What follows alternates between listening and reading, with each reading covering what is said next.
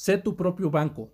El banco es una institución de depósito, o sea, coloquialmente son instituciones financieras que resguardan dinero de clientes, personas como tú y que prestan dinero cobrando un interés por hacerlo. Sé que muchos de ustedes prefieren delegar la responsabilidad de la custodia y manejo de su dinero a los bancos y aplicaciones digitales que solo les ofrecen promesas de pago y dígitos sin valor en sus cuentas bancarias o apps. Y es entendible, es cómodo y práctico, pero lo sé, los bancos se han ganado su confianza. Solo en un momento de recesión económica todos pueden ver la verdadera cara y que el dinero nunca les ha pertenecido a las personas de a pie. Y sin contar de esos corralitos que practican en colusión con los propios estados, entendiéndose por corralito como la maniobra gubernamental que tiene como finalidad decrementar el patrimonio de las personas. O sea que si tienes 100 monedas en el banco, por decreto, el gobierno puede recortar tu cuenta bancaria dejándote con solo 80 monedas si bien te va. 2008 fue el ejemplo de lo que les estoy hablando, donde una tarea medianamente fácil que consiste en recibir depósitos y resguardar el dinero, así como gestionar el préstamo de cantidades de dinero, simplemente a los bancos se les fue de las manos, porque estos decidieron empezar a especular en el mercado creando nuevos instrumentos para seguir especulando. Todo esto los llevó a la quiebra, pero nunca pasa nada. Los gobiernos prefieren salvar a los banqueros antes que al ciudadano de a pie. Pero hoy, Bitcoin te brinda la oportunidad de volverte soberano de tu dinero. Con esto no te digo que te vuelvas un anarquista, pero esto es una salida no violenta y que te blinda ante cualquier contingencia que pueda poner en riesgo tu patrimonio. Entrar a Bitcoin no es complicado. La cuestión es querer hacerlo. Olvídate de lo complejo que te han dicho que es o lo que tú piensas que sea. Solo enséñate a crear una cartera y a tomar las medidas necesarias de resguardo de tus llaves privadas. Aprende a comprar Bitcoin y a enviarlo a tu cartera.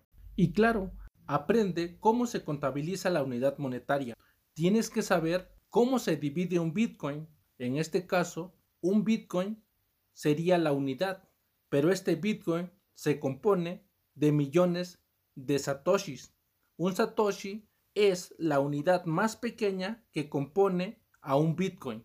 Así que 100 millones de satoshis completan la unidad, o sea, un Bitcoin. Las primeras semanas solo practica. Si quieres, no pongas Bitcoin en tu cartera. Investiga los intercambios de confianza donde puedas comprar tus primeros Bitcoin. Puedes iniciar desde un dólar o la moneda equivalente a un dólar en tu país. Puedes empezar a practicar con pequeñas cantidades. Compra lo menos posible y trata de enviarlo a tu cartera. Genera tu propio conocimiento desde la práctica, pero no expongas todos tus ahorros o todo tu dinero si aún no comprendes cómo funciona Bitcoin. Si quieres saber más acerca de Bitcoin, visita el sitio de bitcoin.org. Allí podrás encontrar vasta información acerca de qué es Bitcoin, cómo comprarlo, cómo enviarlo y cómo crear carteras seguras. Siempre verifica el sitio. Recuerda bitcoin.org. Dentro del sitio vas a encontrar muchísima información. Así que ya te dije, olvida la terminología en Bitcoin, olvida las cosas técnicas, aprende lo básico. Bitcoin es dinero, lo recibes, lo gastas, lo almacenas como el dinero común. Solo que a veces uno piensa que es complicado porque la tecnología no la comprendemos. Recuerda, siempre lo nuevo parece imposible. Hoy todos usan WhatsApp y no es necesario saber cómo está hecho por dentro. Nadie quiere saber las cosas técnicas, solo saber que puedes abrir una cuenta con un número celular, agregas un contacto y empiezas a mandar y recibir mensajes. Sencillo, ¿verdad? De la misma manera, Bitcoin es así de sencillo. Aprende lo básico. Suscríbete y deja tu valoración de 5 estrellas. Eso me sirve para llegar a más personas.